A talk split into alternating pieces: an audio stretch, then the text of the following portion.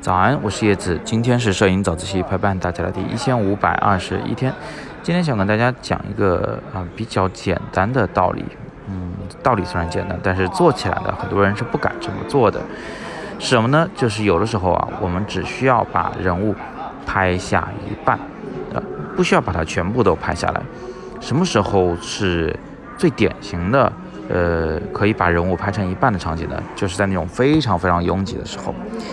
现在快到新年了啊，我就给大家看一张，呃，前几年跨年，就是那个跨到元月一号的那天晚上啊，我在香港维多利亚港拍的一个场景。这张照片儿，呃，你可以看到主体肯定是中间的人物，啊，他表情也很好，啊，拿着手机在拍前方的烟火，然后呢，这个头顶上还有两个这个灯光，是吧？让我们的目光能够集中到他身上去，虽然。他这整个画面里，他是亮度偏暗的人物，但是因为他是唯一的面部完整的人物，所以他权重很大啊，依然会让我们把注意力集中到他身上去。那么，呃，这张照片里面右边那个人物，就是我想跟大家说的。你看，我只拍下他的一半，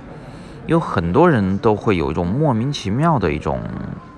呃预想啊，就是人物都得拍全。那什么时候得拍全呢？我想，如果你拍结婚的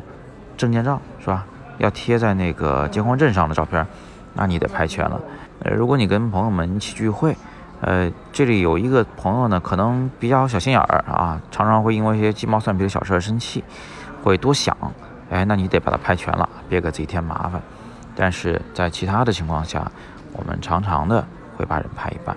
在这个画面里，把人物拍一半有两个好处。第一个好处就是显得这个地方特别挤，挤到我作为摄影师都没有办法往后退了，就是我只能在这么近的距离上拍摄，那自然而然的右边的人就就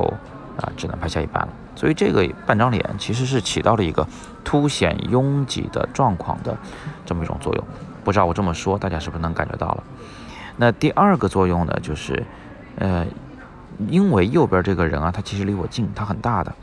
他如果在画面里面来，那中间那个人物，就那个远方一点的人物呢，他就会不那么醒目了，会出现主角的模糊，就不知道谁才是画面中的主角。所以在这种情况下，我们让右边那个人呢只拍下半张脸，呃，主角就变得非常明显了。那拓展而言呢，就这种只拍半张脸的用法，呃，还不只是说拍左半边还是右半边的这么一种选择。有的时候我们会拍下半张脸，有的时候呢，我们只拍到。上半张脸啊，有的时候甚至我们连脸都没拍到，我就拍到他一只手伸进来，其实效果也是一样的，它能够凸显拥挤的这种氛围啊，它能够引导观众